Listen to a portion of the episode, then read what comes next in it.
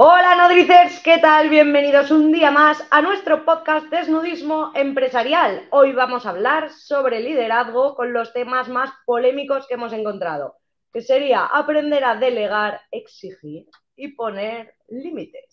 Para eso cuento con nuestros dos invitados estrella, Newsan, CEO de Nodrizatec, y Javi Martínez, CEO de ONIAD. ¿Qué tal Hola. estáis? Hola, Kai, ¿qué tal? ¿Listos para la polémica? Siempre. Hombre, lo que nos gusta. Venga, pues empezamos por los aprendizajes. Bueno, que, que cuente Javi qué tal por Miami, ¿no? Ah, Venga. bueno. Por. Miami, por Miami, genial. Ha sido, bueno, para los que no lo hayáis seguido en redes, lo que hemos hecho es eh, con la asociación Startup Valencia, que tiene ahí una asociación de startups muy, muy, muy chula, muy bien organizada, se ha montado una misión en la que hemos ido a Miami, pues en total veintitantas startups y, un par, tres fondos de inversión, eh, pues para echar raíces y conectar allí. Entonces, pues, eh, bueno, casi todas las empresas eran de Valencia, también íbamos pues algunas de, de otros sitios, un par de Madrid, nosotros de Zaragoza, aragoneses, los mañicos, y también teníamos a, un, a otro compañero de, de Barcelona, ¿no? Y allí, pues la verdad es que ha sido una semana espectacular. Nos han presentado un montón de gente, españoles que estaban allí.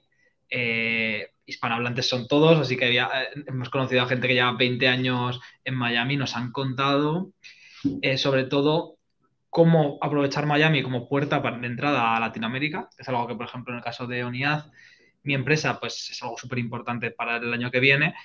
Y luego nos han contado también, o sea, hemos hablado de muchas cosas, ¿no? Pero os traigo, os traigo una, una curiosidad sobre Miami. Vosotros que sois muchos emprendedores, otros inversores, eh, está sucediendo una cosa. Miami ha ido creciendo eh, a, a nivel ecosistema startup los últimos 6, 7 años. Se ha ido posicionando un poquito, pero de repente tuvo un mega boom con el COVID. ¿Por qué? Florida es un estado que era republicano bastante extremista y bastante negacionista. Entonces no cerraron absolutamente nada. Por contra, Nueva York y, y- y San Francisco estaban totalmente cerrados. Así que hubo mucha gente de dinero que aprovechó y se mudó a Miami, en teoría temporalmente. Pero claro, como había un ecosistema en ciernes, de repente, y empezó a entrar mucho dinero ahí, pues hubo mucha gente que vio oportunidades, con lo cual se empezaron a trasladar, eh, tener, a montar sedes, un montón de fondos de inversión de Silicon Valley, de Nueva York, para tener oficina también allí. Entraron un montón de emprendedores, gente del mundo tecnológico, gente con dinero, y muchos nos han vuelto. Es el nuevo Silicon Valley, ¿no? Dicen Miami es el nuevo Eh, Silicon es como Valley. un Silicon Valley hispano, ¿no? Por Sí, decirlo sí, así. además, Sí, sí. eh, en, en el caso de los neoyorquinos les coincide que están en la misma hora. Con lo cual ya les va bien decir, oye, pues, me- que me, pues estoy la mitad del año aquí en Miami. Hay otra cosa que es que se pagan, es uno de los, de los estados con menos impuestos personales. Con lo cual, al neoyorquino medio, si se puede pasar 160 días al, al año en- allí, paga los impuestos allí. Así que ni tan mal. Así que se ha disparado y, y luego además con todas las incertidumbres de Latinoamérica, todo el, dinero latinoamericano, pues Argentina, ahora con el cambio de Colombia y todo esto, hay mucha gente con, con capitales que de no saber dónde meterlo, lo quiere meter a Estados Unidos. ¿Y la puerta de entrada cuál es para ellos? Pues Miami. Así que está montando un cúmulo ahí muy interesante y es una conexión que a nosotros como españoles nos interesa porque somos, al final, nos genera una puerta a, a un país que tiene 320 millones de habitantes, es el mercado más grande del mundo, más todo LATAM, El 25% del PIB mundial. exactamente. Así que la verdad es que hemos generado conexiones muy interesantes y oye, igual algún día traemos algún invitado. Tendremos que hacer, sí, sí, ¿eh? tenemos que hacer un podcast solo de inversión y rondas de inversión, que ahí me preguntan mucho y hay muchos emprendedores aquí en Aragón que están ahora valorando el que les compren la empresa o el salir a ronda y tal, y hay como mucha, muchas lagunas de conocimiento respecto a esto. Habrá que hacer un podcast Al plan de contenidos. al plan de... Mete una sugerencia, Pablo. Ah, vale. Vale, oye, pero alineado con esto que estáis comentando, sí que vosotros poned en comentarios a todas las personas que os gustaría que entrevistásemos del mundo empresa, startup, ¿no? Así Sí, ya. si conocéis a alguien como- interesante que quiera participar en el podcast o que creéis que puede aportar, ponérnoslo, etiquetarlo aquí en los comentarios y, y les contactamos. Si le ponéis el arroba en LinkedIn, les saldrá no- notificación y dirá, Sí. anda, ¿esto qué es? Sí, sí, sí. Anda, qué buen podcast. Exactamente. Muy bien. Venga, Javi, pues ya que has cogido tralla, ¿invitas tú con tu aprendizaje? Bien, pues mira, ya que he estado una semana fuera, eh, los que sois líderes o responsables de, gente, sabéis que cuando os vais hay gente que, destaca, ¿no? Y, siempre hay gente como que, bueno, pues no, no que cuando vuelves te darías alguna, alguna sorpresa, ¿no? Entonces, em, muy importante en, el tema, alineado con el tema de la exigencia que íbamos a hablar, ¿no? Em, Súper importante para liderar, marcar muy bien los deadlines, lo que esperamos de cada uno, y luego, si no se han cumplido, pues, pues sacarlo, que haya consecuencias. Significa que tengas que expedir a primera de cambio a cualquiera, ¿eh? O sea, cuando hablamos de consecuencias, pues ser simplemente un toque de atención, poner las cartas encima de la mesa y ser transparentes, eh, porque al final, pues, pues, situaciones como esta, ¿no? Si de repente te vas eh, y no ha sido claro a la hora de marcar qué tenía que hacer alguien o que esperabas que alguien se responsabilizara de algo durante el tiempo que, que tú estás fuera, luego cuando vuelves no vas a poder exigirle nada, porque no has sido suficientemente claro, no te has asegurado en la comunicación que comentamos en la, anterior podcast, ¿no? Mm. Hace dos podcasts. Eh, si no te has asegurado de que la otra persona ha entendido que se tiene que responsabilizar de eso, que el deadline es no sé qué, y que, y que si no sale va a ser responsabilidad suya y que tiene que, que, utilizar todos los medios a su disposición para sacarlo adelante, si no has comunicado así, luego no vas a poder exigir. hay, gente, hay gente que define la cultura de empresa como lo que hace la gente cuando los responsables no están. y, pasa. O sea, sí, pasa. de la magia. Que de repente no estás, eh, o lo que dices tú, Javi, o te vas fuera. Bueno, con el teletrabajo ha pasado mucho. ¿sabes? De repente hay gente que, que no esté el responsable del departamento es vacaciones. Y luego vienen las sorpresas cuando, claro, no se cumplen las cosas pues empiezas a tirar del hilo y pasa lo que pasa y luego todos son sustos y todo, mira qué malos son los responsables y bla, bla, bla, bla, bla, bla. Pero al final eso es la cultura de empresa, o sea, el que, porque luego pagan personas del equipo justos por pecadores, ¿no? O sea, los que trabajan bien y que da igual que esté el jefe, que no esté el jefe, qué tal y que trabajan independientemente y que se ganan el teletrabajo y se ganan eh, beneficios y sociales y flexibilidad y muchas otras historias y pagan unos por otros. Y eso las personas de los equipos también tienen que verlo muchas veces, que no es por culpa de los responsables de equipo, sino que, que pierdan beneficios y que pierdan cosas es propia de, o sea, del trabajo del equipo, mm. culpa del, del, propio trabajo en equipo. Y no solo a nivel de beneficios, también a nivel de resultados, porque si tú estás al 100% y hay alguien que flojee y se va al 60, al final a ti te afecta, porque el trabajo de equipo es como una cadena. Totalmente. Así es. Buen aprendizaje de liderazgo, sí. Venga, me voy yo, me arranco yo. Mi aprendizaje va alineado a una doble mediocridad encubierta. Y es que, sí, sí, cuando no exiges, ese es el problema de no exigir al 100%, Claro, hay cosas que salen, saldrán en el porcentaje de calidad X, pero hay otras que no salen. Eso es ya la mediocridad 1. Pero es que la mediocridad 2 es hacerlo tú porque no ha salido. Entonces, ese es mi aprendizaje. No lo hagáis, porque luego acabas haciendo tus tareas, asumiendo las cosas que no han salido y tus responsabilidades más las de todos y acabas explotando. Hemos tenido esta conversación hace dos horas. y de hecho mi aprendizaje va sobre esto. Ah, eh, tendríamos igual que comentarlo antes. Literalmente, o sea... Digo el mío, yo. Venga, dale. Bueno, pues eh, como siempre se me olvida eh, los aprendizajes, pues digo el, que me, como todos los días, me acuerdo que hace poco, no sé, porque nosotros tenemos un sistema que tenemos una app que hemos diseñado nosotros que se llama Tribook, que, tenemos que meter aprendizajes, ¿no? Que, o errores, mejor dicho, que cometemos.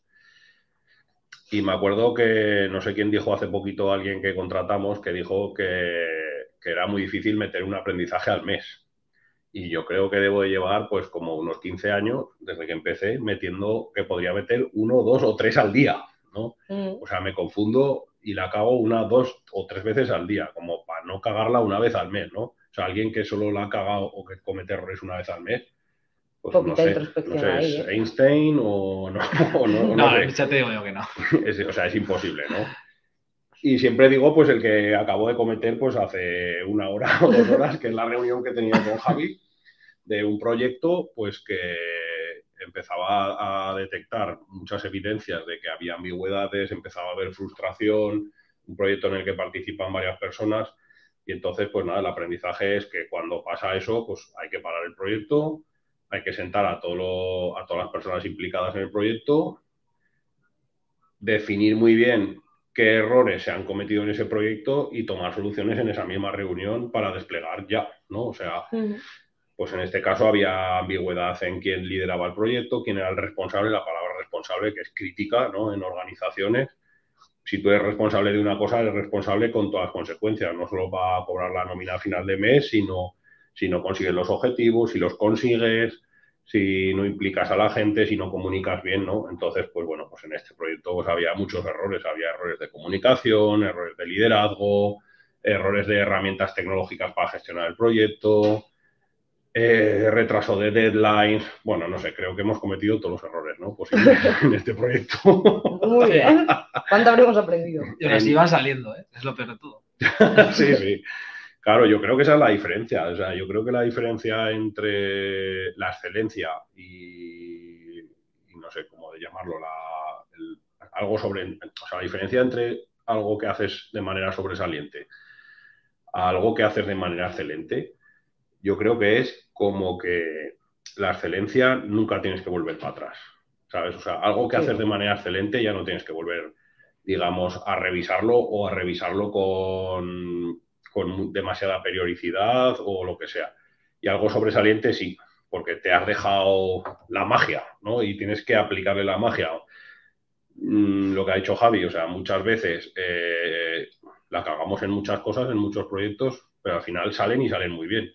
Pero claro, luego esos proyectos salen y salen muy bien, pero al año siguiente tienes que volver a redefinirlo, a volver a estudiarlos, o sea, porque nunca has acabado de hacerlos excelentes y luego los que sí que haces excelentes eh, o los acabas con una calidad excelente, es como que igual pueden estar dos o tres años y entonces es cuando la empresa, esto ya estoy filosofando un poco, ¿vale? Pero cuando No. la empresa eh, avanza y progresa de verdad, porque si no, tenemos una capaci- capacidad increíble de hacer cosas mediocres y hacer y hacer y hacer, y yo no sé qué porcentaje de las empresas son hacer, hacer, hacer y que la empresa no progrese. ¿Sabes? O sea, eso habría que verlo, habría que estudiarlo. ¿sabes? Pero, no Sí. sé.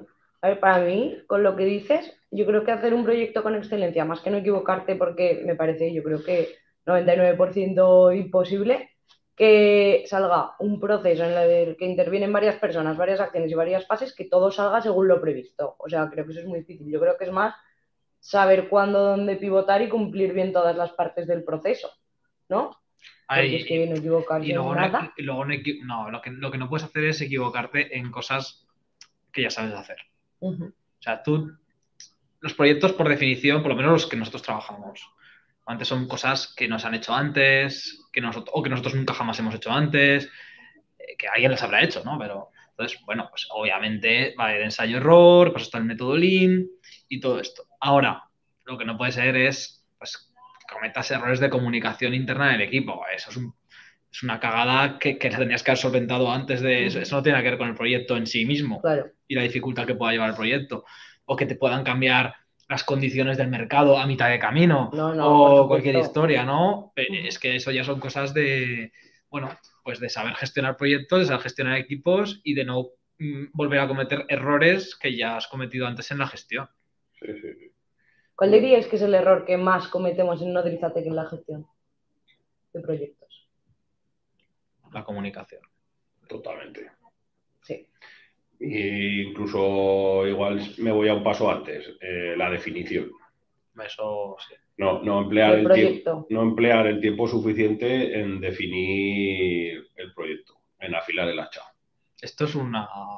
Se puede aplicar a nivel universal, yo creo que. si le preguntas a cualquiera que haga proyectos en el mundo, te va a decir, "No teníamos que dedicar más tiempo a definirlo. Hombre, es como el pintor que nunca está conforme con el cuadro que ha pintado y siempre daría una sombrica aquí tal, no sé qué. Pero sí que es verdad que nosotros no estamos en ese punto. Ah. Estamos en el punto de confundirnos de que no hemos acabado de pintar el cuadro y, y ya lo estamos vendiendo, ¿sabes? Sí, sí, tal cual. Y eso le pasa a mucha gente. hay, hay un tema curioso y es que eh, una vez que, que empiezas la ejecución, Ujú. claro, cuanto más tardas en terminarla, más variables entran en juego y te, y te pueden jorba el resultado final y que tengas que, que- que modificar el proyecto a mitad, ¿vale? Esto está mega estudiado. Entonces, es mucho más eficiente dedicar tiempo y esfuerzo a, a la preparación y ejecutar rápido que, que no empezar a ejecutar, ejecutar despacio y confundiéndote todo el rato, porque cuando, cuando, cuando, cuando Bueno. vas dejando ese tiempo de, de ejecución, a mitad de ejecución va a aparecer alguna variable. Mm. Va a llegar, no sé, cualquier cosa, ¿no? De repente un requisito nuevo. Entonces, lo te parece importante, entonces lo metes, no sé qué. Pero una cosa importante es, si vas a dedicar tiempo y esfuerzo a la parte de, de pensar, de afilar el hacha y tal, ojo con el tema de esfuerzo, que no es tontería, ¿eh? Que el, eh, nosotros cuando hemos estado desarrollando software y hemos tenido que hacer el- la arquitectura y todo esto, son reuniones Densas. Que te cagas, tres horas, eh, que no te puede interrumpir nadie y tal. Hay mucha gente que sacar esas tres horas de manera habitual eh, y, y de 100% de concentración es un esfuerzo que es inabarcable. ¿eh? En muchos casos, puede, según no te organizas muy bien, eh, directamente es que es imposible. Entonces, eso hay que tener cuidado también porque tampoco lo puedes alargar muchísimo. O sea, consiste el tema en, si me pongo a definir un proyecto, le tengo que meter un montón de horas, pero en dos semanas.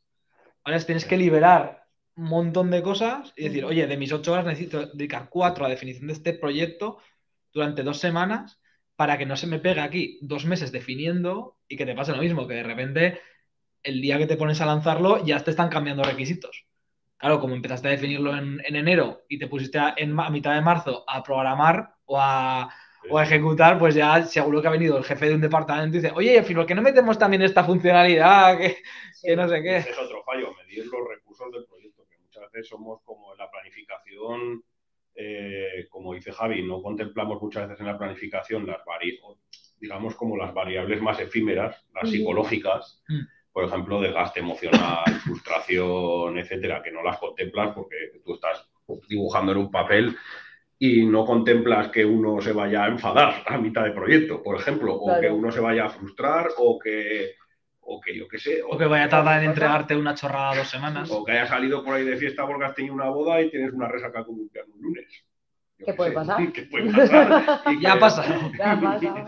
Y que de repente ese, ese día tengas la reunión de tres horas que dice Javi y, y- y es como si no lo habías tenido. ¿no? Entonces, las variables yo creo que más efímeras también hay que tenerlas en cuenta y es otro error. O sea, no medir los recursos o no contemplar un margen de error en esos recursos, yo creo que también pasa mucho. Sí. Ay, yo creo que el ejemplo más claro, por poner un ejemplo real, también es lo que nos ha pasado desde hace dos o tres años con el Road to English, Global English y con todo, que nos hemos pegado en la definición un año, medio año, ahora cambia de manos, ahora Explica, vuelve a explica lo otras que manos. es que la gente Ah, sabe. Tenemos un proyecto para que toda la organización hablemos inglés y mejoremos abismalmente en todos los niveles, ¿vale? Desde la 2 hasta el bilingual. Y eso, la idea es nutrir a toda la organización de ese conocimiento y hacerlo por fases en las que todos participemos y lo vayamos inculcando en nuestro día a día. Entonces sí que al principio como que lo lanzábamos muy rápido y lo íbamos lanzando y desplegando en reuniones, por ejemplo, o en comunicaciones internas. Pero claro, no todo el mundo tenía el mismo nivel. Entonces ahí reculamos y empezamos con una planificación que lleva en marcha yo creo que un año y medio. Bueno, de hecho, hubo una época que todas las reuniones las hacíamos en inglés, Sí, internas. Y de repente ya no. Sí. Bueno, es, no, Por deja, eso. no deja de ser un ejemplo real de lanzar un proyecto y de repente Y no definirlo bien. no definirlo bien, porque si hemos dejado de hablar, hacer las reuniones en inglés es por algo. Sí, sí, no hombre, porque al final no todos teníamos el, el Sí. mismo nivel. Entonces, Es un fallo de planificación, que- un fallo de recursos y de planificación. no, y ahora cuando salga, saldrá. Sí, vale. Genial. Oye, ahora preguntas al seante, ya toca. Pablo, del 1 al 10, ¿cómo de exigente eres? Yo te diría nueve. ¿Sí? Soy- yo soy muy exigente, muy, aunque no lo parezca. Igual por mi personalidad un poco a veces richarrachera, o como se diga, richarrachera. Me ha salido con el acento de Texas. Richarrachera. Di, chara, chara. Eh, Yo en el trabajo soy ultra exigente. O sea, ¿pero por qué? Porque si alguien que está en mi equipo hace una mierda con un piano, me la tengo que comer yo.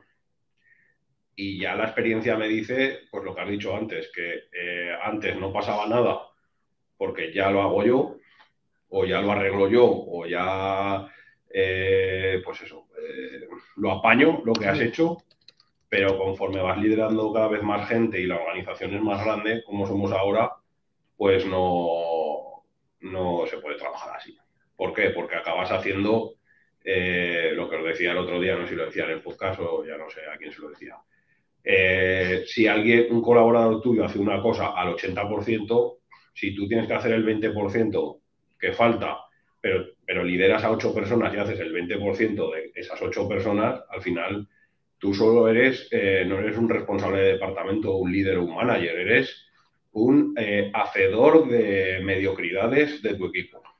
Y eso es lo que pasa en muchos equipos, que tienen un líder bueno, que solo cubre eh, el porcentaje de mediocridad de sus colaboradores. Entonces, sus colaboradores que tienen que hacer, o el responsable que tiene que hacer, ser exigente y si hace falta echar para atrás ese proyecto y hasta que no sea un 100% en la ejecución o en la calidad, no, no aceptarlo. ¿no? a mí me pasa muchas veces, y he puesto el ejemplo muchas veces de gente que me presenta cosas, colaboradores que me presentan cosas y directamente les pregunto, ¿qué nota le pones sin mirarlo? Eh? O sea, yo qué sé, hazme un borrador de, de un temario para un contenido, yo qué sé, o de un guion para un contenido. Y les pregunto, del 1 al 10, ¿qué nota le pones? Sin haberlo leído. Y te dicen un 6. A mí no me traigas un 6. O sea, que voy, o sea, voy a perder el tiempo en un 6 para frustrarme, arreglarlo yo. pues hasta que no sea un 8, un 9, un 10, no me lo presentes. Y luego, esa misma persona se lo lleva, te lo trae al día siguiente o a los dos días y te trae un 8.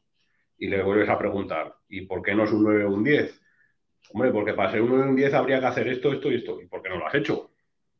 Y se lo vuelve a llevar y luego te trae un 9 o un 10. Pues, pues hay que ser exigente en ese sentido, que, que ser exigente la gente muchas veces lo relaciona con gritar a la gente o faltar al respeto o, ¿sabes? No, eso no tiene nada que ver con el mundo de la empresa o sea, exigir no tiene nada que ver con faltar al respeto ni tal, al revés.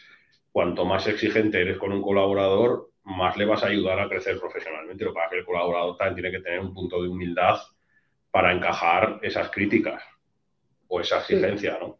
Lo que acabas de decir va justo alineado con lo que preguntábamos ayer en Instagram, que, que creían más los que nos siguen, que un líder exigente motiva porque ayuda a crecer o desmotiva si tienes el perfil adecuado de, colaboradores, motiva claramente. Yo lo he visto mil veces. Mm, lo hemos contado yo creo alguna vez en el podcast. Hace, hace años teníamos muchos grumetes, que es como llamamos aquí a los becarios. Y pues si no les exigía, los becarios se venían abajo, los grumetes. Y cuando les apretábamos, eh, como uno más o incluso más, era cuando estaban motivados, cuando lo daban todo, cuando terminaban la jornada y en casa seguían buscando cosas para el día siguiente. O sea, es que la diferencia es, brutal. Y, entonces esos eran los que se desarrollaban y luego entraban en la empresa y se quedaban y, ya que estaban, por ejemplo, Carlota, y más lejos. Sí, sí, me he oído veces que esto es una puta mierda. No he oído ninguna. Bueno, pero lo he ido cambiando con el tiempo. Antes. A mí no me molestaba, ¿eh? Antes decía, esto que me has presentado Carlota es una puta mierda. Y ahora ya digo, esto es un 6. o sea, hay, que, yo también tengo que evolucionar. De hecho, en los feedbacks que me han dado mis colaboradores a lo largo de las evaluaciones de desempeño, porque nosotros en las evaluaciones de desempeño cada seis meses los colaboradores también te tienen que dar feedback a ti en que puedes mejorar, pues siempre salía lo mismo. Eh, Pablo, tienes que cuidar el lenguaje, porque a veces eres demasiado escatológico, no sé qué. Y bueno, pues verdad que poco a poco lo voy cambiando yo también y antes de, porque hay gente que lo puede, se lo puede presentar mal, hay que decirle esto es una puta mierda de trabajo, ¿sabes? Sí, no, y luego al final que en la escala mierda no es un, no es un número objetivo. Entonces, me dices que es una mierda y yo pienso que es un 2. Y, si me, y, si me, he pegado 20 horas haciendo eso y me, y me, y me pones un 2 o, yo pienso que me has puesto un 2, pues, pues me, me toca un poco los cojones, las cosas como son. No es lo mismo que decir, es un 6, no es suficiente para el nivel de calidad, eso es otra historia. ¿Lo puedes hacer mejor? Lo puedo hacer mejor, lo hago mejor. Yo creo que la clave es que, y siempre lo digo, que, que sea todo 9 o 10, porque 9 o 10 nunca vuelves hacia atrás. ¿Sabes? ¿Hay que mejorar cosas? Sí, eh, mejora continua, pero cuando haces algo de 9 o 10 y te has parado a pensar y lo has ejecutado muy bien, ya jamás tienes que volver a repensarlo ni volver hacia atrás a hacer cosas que ya habías hecho. Y, y creo que esa es la, autoexigencia que se tiene que poner cada colaborador, el decir, he hecho algo, mm, necesito recursos por parte de la empresa para que me dejen hacerlo 9 o 10 y yo me tengo que exigir el hacer las cosas 9 o 10. Yo aquí sí que voy a hacer un apunte que, que- discrepo en un tema, ¿vale? Eh, yo estoy de acuerdo con esto cuando, cuando vas a hacer algo que va a ser permanente. Es decir, bueno, voy a un proceso nuevo, eh, que esto se va a quedar, va a ser una mejora, lo que sea, ¿no? Pero cuando estás probando, es mejor salir con un 8 eh, y que salga rápido que ir a por el 10 y tardar un mes en sacar, en probar la cosa que sea. Porque si no, no pruebas rápido y ves los problemas. ¿vale? Entonces, para, para testear modo lean y tal, hay, eh, la perfección es enemiga de, la, de la ejecución, ¿no? sí. Por decirlo así. Bueno, había una frase, no me acuerdo exactamente cómo era, ¿no? No, Lo, pero perfecto es enemigo de, de lo bueno. Sí, creo que es algo así. Lo perfecto es enemigo de lo bueno. Eh, pero bueno, es- De lo son, ca- seguro. son casos distintos, ¿no? O sea, no es lo mismo. Lo que no puedes hacer es hacer una cosa para salir del paso y que sea el nuevo proceso de ventas de la compañía, ¿sabes? Ya. O, o, o el- llevando. o justo un trozo, un trozo del producto. Unidad, por ejemplo, es una plataforma, ¿no? Y, y eso es un producto. Yo no puedo sacar un trozo de unidad y que sea un 7. No puedo, porque o sea, es, es- es- es core, se va a quedar. Si lo hago de 7, me va a generar un montón de problemas por mil sitios, con los Mm. clientes, con deuda técnica, que eso O te significa. puede hasta matar, te puede hasta matar. Sí, sí, exactamente. Si haces, entonces, eso no lo puedes hacer. Ahora, si estás probando a ver si puedo comercializar este nuevo producto con mi equipo de ventas y voy a estar dos semanas probándolo en modo lean, pues no hace falta que saque un diseño del, de un PDF súper guapo para el producto que me cuesta una semana de diseño. y tal. Haz algo sencillo, más o menos, que, es- que no sea una mierda, ¿vale? Probamos y vamos mejorándolo, porque si no, no acabas nunca. aquí también nos ha pasado ese error, lo hemos cometido muchas veces. El- la- lo típico de vamos a sacar un producto nuevo, no, espera, que hay que hacer la web, el catálogo, el no sé qué. Y pasaban tres meses, pero aún no hemos sacado el producto. No, porque aún está en el departamento de lo que sé, creativo haciendo el, PD el PDF de la presentación. Hostia, pero que hay que sacarlo para testearlo, porque, porque luego hemos sacado cosas que nos ha costado tres meses, un huevo de pasta de... y luego no se vendía Y se ha quitado. y se ha quitado. Y tres meses tirados a la basura. Entonces, Y las estrategias preciosas sobre el papel que se han quedado en el tintero, precisamente por eso también. sí, porque muchas Una veces se, se pierde, y lo que hemos dicho también muchas veces, que cosas que, que sí que funcionan y de repente se dejan de hacer. Por, porque no hay un liderazgo y no, no hay nadie que en, en- responsable de eso y de repente se lanzan estrategias, se lanzan proyectos que funcionaban, van de puta madre y luego como no se ha asignado ningún responsable o se asigna un responsable y el responsable de repente ha dejado de hacerlo porque, porque sí, ¿no? Y, y eso también nos ha pasado muchas veces cometer ese error. Entonces, yo creo que para lanzar proyectos, vamos, yo no soy experto en lanzar proyectos, pero es crítico dominar mucho las metodologías de lanzamiento de, de proyectos o ser project manager o bueno, muchas veces eh, yo veo como mucha banalidad en la palabra project manager, ¿no? Yo soy project manager, bueno, te has hecho un cursillo de 50 horas, no. A ver, tú serás project manager cuando te hayas dado 100 hostias con 100 proyectos. Sí, a ver, que, que además el, el- el mayor problema en todos los proyectos que yo he visto, con muchísima diferencia, es siempre factor humano. Mm. O sea, el número de gente implicada en el proyecto es, eh, aumenta exponencialmente la dificultad del proyecto. El proyecto es uno, una persona que ejecuta el proyecto, planifica el proyecto y lo hace él, la dificultad del proyecto es muy- relativamente baja, incluso en proyectos muy, muy técnicos o lo que sea, esa dificultad de gestión es muy baja. Mm. Si para hacer una chorrada hacen falta ocho personas, flipas. Sí, Flipas sí, porque es que luego cualquiera de las ocho, o de, o de- vamos a decir que, que uno es el project manager, ¿vale? Cualquiera de los otros siete te puede atascar el proyecto por una frase de un email que, que- que le has pedido, por favor, pásame no sé qué. Sí, Y sí. como no te lo haga y no lo puedas sacar tú, ahí tienes una semana el proyecto parado, y igual es una tontería, ¿eh? Pero claro, como ta- eh, empiezas a multiplicar exponencialmente las posibilidades de que alguien te la líe, de que alguien pase del proyecto, de- lo despriorice, eh, tal, y, y a veces pasa que los project managers no tienen o no se les da poder de liderazgo para, para exigir según qué cosas, pues por ahí, por ahí caes. Claro, alguien que, que necesita que le hagan 100% de caso y no puede empujar eso porque no tiene, digamos, responsabilidad sobre ninguna de las otras partes, Sí, sí, sí. no, pues ahí suele haber problemas de atasco. Entonces, o los demás que están en el proyecto lo tienen súper claro, que es que siempre priorizar muy bien, organizarse muy bien el tiempo, tal, o por muy bueno que sea el manager del, del proyecto, puede pencar por cualquier parte. Y una pregunta, Javi, ¿tú a, a partir de qué, bueno, no sé, pero a partir más o menos de qué tamaño de empresa recomendarías trabajar por proyecto? Es que depende mucho de la tipología de empresa, porque he visto empresas de dos o tres personas, tipo consultoría, que trabajan por proyecto desde el día uno.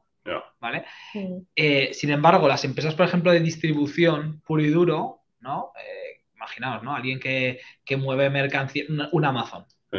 ¿no? Hay muchísima gente en, en es- en esas empresas que no va a trabajar por proyecto.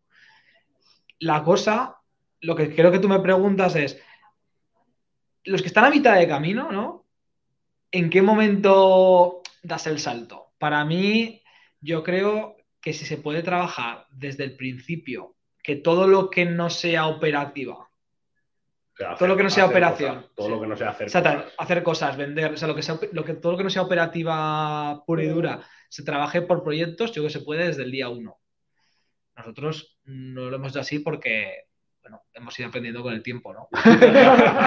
y con las hostias. Pero- si alguno nos escucha y está montando su empresa ahora, es una buena manera de trabajar. Hombre, luego también tenemos. Sin pasarse burocracia, ¿eh? Tampoco... tenemos una característica aquí muy peculiar que somos eh, muchas empresas y de mucha- y muchos mercados diferentes Sí, sí. y Sí. muchos puestos diferentes. O sea, aquí tenemos, eh, bueno, casi un 80% de las personas son puestos diferentes. Que, que se dice pronto, ¿eh? O sea, en, un- en una empresa. Sí, hay ¿eh? muy pocos Eso para la repetidos. planificación es maravillosa. Yo lo paso súper bien todos los años planificando. Claro, somos tre- 37 departamentos en una empresa de 150 personas. 37 departamentos diferentes, trabajando por proyecto. con, puest- con puestos diferentes en cada departamento. Departamentos que, que en un departamento de cuatro personas son cuatro puestos diferentes, completamente perfiles diferentes. Mm. Te cagas. Bueno, Sí, ya, ya- la lloradica ya está echada. La lloradita ya se viene existiendo. Javi, ¿te puedo poner contra las cuerdas? Sí, puedes intentar. ¿Qué tal se te da la parte de delegar? La parte de delegar. Decente. Podría ser mejor. Podría ser claramente mejor. Eh, mira. La- la- te, te digo lo, lo que peor se me da de delegar, Sí. ¿vale? Porque lo que mejor no aporta mucho. Em, delegar, dificultades que me, que me genera, suele ser. O sea, antes hubiera sido un poco el, el confiar en la gente, ¿vale? Yo hace ya tiempo que confío mucho en mi equipo, los he seleccionado yo, me han respondido muy bien, no paran de crecer como profesionales y, y de hecho ya le doy confianza a veces a gente de, que bueno, me la estoy jugando, pero me la juego. Vamos a, nos tiramos a la piscina y que sea lo que Dios quiera, ¿vale? Entonces, por ese lado, bien. Ahora, eh, el ser siempre exigente y asertivo, a mí me cuesta. Me, me preguntas hace dos años si hubiera- te hubiera dicho, soy un 4, al igual te digo que soy un seis y medio. ¿vale? O sea, pero últimamente estoy un poco más a machete, pero, pero, pero bueno, con el, eh, es, una- es un recorrido que para mí eh, está siendo difícil y, y me queda todavía, ¿no? ¿Esto qué significa? Pues que cuando cuando planteas a alguien un, un proyecto y ves que no lo está eh, haciendo del todo bien, el plantarte y exigir sin intervenir, sin meterte hasta la cocina en el asunto, me cuesta. Muchas veces intervengo, no es que saque las cosas, ya eso, gracias a Dios, ya lo he pasado. Pero sí que muchas veces me meto a organizar. Si veo que no está saliendo, eh, intento meterme un poco a la parte, a teorizar el, el proyecto de turno o lo que sea que haya delegado para que por lo menos la parte teórica básica esté y, pueda tirar para adelante, ¿no? Eso es un problema, porque al final esa es una parte clave que tiene que aprender también el responsable. ¿vale? Entonces no se le puede sacar las castañas del fuego a la gente. Sigue siendo mejor que hacer todo el trabajo, pero no, no sirve. Entonces, por ahí yo, bueno, ahora siempre que puedo me intento mantener al margen, pero ha habido alguna vez, de hecho hace poco he tenido que intervenir en una. Eh, veía que no se arreglaba la cosa, que, que, que no estaba siendo capaz con mis medios solamente de palabra de que el responsable o los responsables enderezaran ese proyecto y me, he tenido que meter a organizar un poco cosas para que, para que cada uno haga su trabajo de, mejor manera. ¿no? Me gustaría que fuera la última vez. Esto lo he dicho varias veces ya. es de la primera. Sí, pero eso yo creo que nos pasa a todos. ¿eh? A mí la semana pasada, por ejemplo. O sea que al final ¿Qué te cuesta más a ti? ¿Delegar o exigir? no sé, 50%, 50%. Me cuestan las dos según para qué. A mí me gusta mucho tener las cosas ahí bien ordenaditas, bien organizaditas, y cuando veo que se están yendo, mm, me cuesta decir, déjalo, déjalo, que la caguen, que aprendan. Eso me cuesta, la verdad que sí. En ese aspecto. Hmm. Y exigir, bueno, depende yo creo que eso no se me da tan mal, pero también me queda mucho recorrido. Me pondría seis y medio, sí. no a poner un nueve. Muy bien, muy bien. ¿Y a ti? Yo delegar clarísimamente, yo, pero por falta de, por mi ansiedad, por falta de paciencia, porque a mí delegar exige planificar, exige sentarte a pensar bien las cosas, a lo que ha dicho Javier antes, a mandarlas bien, a definirlas bien. Y a mí ahí la ansiedad me juega una mala pasada. Exigir me cuesta cero, cero, pero delegar cada vez lo hago más. ¿eh? De, hecho, ahora me acabo de apuntar. ¿eh? Definir planes de acción para personas de mi equipo. Pues eso, el, sentarme a definir un plan de acción a tres meses para cada persona del equipo, aunque creo que tienen que trabajar sus puntos débiles, desplegar acciones y tal, cuesta sentarme porque lo hago, lo he hecho tantos años de una forma orgánica y a chispazos, que sentarme a pensarlo y definirlo, pues me cuesta, pero es el camino. Todos tenemos que crecer y todos nos enfrentamos a retos nuevos en el management, en el día a día aquí en Nodriza. Aquí esto es un festival de pasar, cosas. y aprender día a día, o sea que... ¿Por qué creéis que en general cuesta tanto exigir a ti pero a los demás? Em, Por ejemplo, lo preguntaba en Instagram, bueno, contestad y luego os digo que votaba la, em, gente. Pues porque yo en mi caso, y la gente que conozco, suele ser por un tema de, aversión al, conflicto. Justo. Principalmente, de, oye, no me gusta meterme en, una conversación incómoda. Eh, muchas veces pensamos, y, es que a veces si lo haces mal, las posibilidades, o sea, es un momento en el que la puedes cagar mucho, ¿eh? Sí, sí. Entonces, hay que tener mucha mano izquierda y eso da inseguridad. entre que es incómoda la conversación por narices y que encima eh, hay un peligro real de liarla, y, que, salga peor de lo que, de lo que, ha empezado. Y que, te peguen un puñetazo. Tanto no, ¿no? Pero que, que, eso, que, muchas veces si te la puedes evitar, pues, pues, pues dices, te la evitas, pero es una cagada, porque cuanto más esquives esa, conversación incómoda, eh, pues peor, o sea, la cosa no puede ir a peor. Exactamente. Dar por hecho que se va a solucionar solo, también. Sí, sí. bueno, igual luego se reconduce. Es que es un tema que ataca directamente al crecimiento personal de una persona. Sí, no, no, y. el exigir, y eso influye en eh, autoestima, inseguridad, traumas que tengas tú de muchas cosas, no sé, es como que te metes como en la parte muy personal de una persona eh, que por el, por el, otro lado también es contraproducente lo que ha dicho Javi, eh, un exceso de, de, autoestima y tal, pues te hace perder empatía, la mano izquierda, o sea, mm. que tienes que buscar el equilibrio, pues ese líder coach, ¿no? Que tiene equilibrio, que no es ni autoritario ni es demasiado padre o madre. Entonces, pues tienes que estar como en el equilibrio y eso, pues, pues por eso tienes que preparar las cosas. Yo creo que el secreto es argumentarlo todo. O sea, perder mucho tiempo en argumentar bien todas las decisiones y, y de forma objetiva. Y de forma objetiva, llevándote la, la, discusión siempre a terrenos objetivos. Sí, y, no, y, no, y, no, improvisarlas. No improvisarlas, sí. improvisar, sino, y luego y no, ni, ni, tampoco hacer las, eh, decir las cosas en caliente. Porque, porque es, es, que es una derivada de no improvisar. Pero si encima de no improvisar estás mosqueado, ya para qué queremos más, ¿sabes? O sea, cagada casi asegurada. Totalmente. Incluso aunque lo digas aunque sea rápido, esto puede pasar, ¿eh? a mí ha pasado una vez. Eh, lo que voy a decir, no me lo he preparado, pero lo tengo claro porque, bueno, tengo esa lucidez en ese momento de esto es lo que le voy a decir, va, va, va, pero como vayas caliente, tu manera de decirlo ya va a ser mal. Sí. Con lo cual el otro va a estar de uñas con la otra. Entonces, esos dos, esos dos requisitos básicos. A ver, son dos competencias críticas en un liderazgo coach, o sea, exigir y delegar. Son las más difíciles. Es dirección de personas, que aquí lo llamamos dirección de personas, y, y gestión de personas. ¿es? O gestión dirección de y desarrollo. Desarrollo de personas. Eso, dirección y desarrollo de personas. Son dos ah, competencias diferentes. Variables. Sí, pero al final no deja de ser exigir y delegar.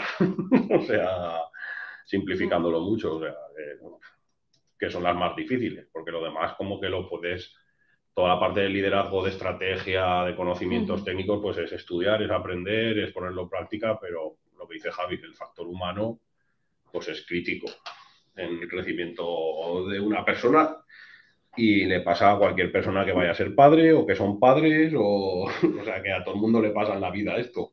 Y son conocimientos que yo creo que hay que tener. Porque hay mucha gente y aquí viene la, la polémica de siempre, que, que, son padres lamentables. Y ya está. ¿Por qué? Porque no tienen las herramientas competenciales para ser buenos padres. Sí, que es lo mismo que ser buen responsable o líder o tal. Es lo mismo, es lo mismo, pero llevado a tu vida personal. Y, y, en pareja igual. Hay gente que no sabe gestionar una relación de pareja, entre otras cosas, por, por cosas así. No, no, no, hablar nunca de las cosas importantes, no verbalizar las cosas, eh, mmm, ponerte pasivo-agresivo. Ah, todo, eso es, todo eso es acabar siempre en el mismo sitio. Y hay gente, ostras, y relaciones que aguantan montos de años a base de no decir nada, nada, discutir un día a lo bestia al mes o dos y tal. Pero claro, pero luego llegan los críos y entonces llegan los problemas gordos. Pero relaciones profesionales igual, ¿eh? Sí, sí, también las hay. Hay gente que se grita. Que, que, tú vas a una empresa y ves cómo, o sea, yo he alucinado en muchas empresas que digo, que digo, pero ¿cómo se tratan? O sea, una manera de... Ayer, ayer hablando mismo con, con Rubén, que es el CEO de Gourmet Rocket, de Bunga Burger, que gente que estamos fichando de cocineros y dice, es que en vuestra cocina nadie se insulta. O sea, es lo normal. Es lo normal que en una cocina la gente se insulte, ¿no? Es que hay mucha tensión, entonces la gente se trata mal. Pero, pero, pero ¿cómo? Pero, Precisamente ¿cómo igual hay tensión por eso. Pero ¿cómo podéis normalizar que en un puesto de trabajo, aunque haya mucha tensión, sea una cocina, vayan a... la gente se insulte, se menosprecie, se haga como una especie como de bullying? Joder, ¿qué me estás contando? ¿Sabes? Que, que, que no, que eso es normalizar algo que, que no tiene que ser normalizado, no me jodas. Y hay empresas que eso, que ves cómo se tratan, no, es que esto es así siempre. Como, no es sano, ¿sabes? O sea, no es sano para nada. Dos personas gritándose en una empresa, no me jodas, que no, que no. Hmm. Pero bueno. Muy bien. Sí, mira, nos dicen por un comentario que están totalmente de acuerdo de Muévete Joven, que la terminado de la hostelería quemado por ese motivo. Bueno, pues si queréis trabajar para, para Gourmet Rocket, pues, arroba Bunga Burger en Instagram. Podéis ver una hostelería diferente. Exacto. Gestionada por Nodriza. Revolucionando el mundo de los recursos humanos de la hostelería. Genial. Bueno, pues ¿queréis aportar algo más? Nada más. Yo creo que está Ah, bien, ¿no? Tres está cuartos bien. de hora, yo creo que Sí, bien, bien. hemos cumplido. Dejarnos un like por ahí. Sí, Un like y compartimos todas las claves de nuestro método en la newsletter, que está en el link del primer comentario. Así que suscríbanse, ¿no, Dorices? Sí. Que ahí tendréis Sí. contenidos, contenidos premium. Premium, premium. Bueno, pues nos vemos en el siguiente capítulo el miércoles que viene. Hasta Ah. luego. Adiós. Wow. A ver si hago bien.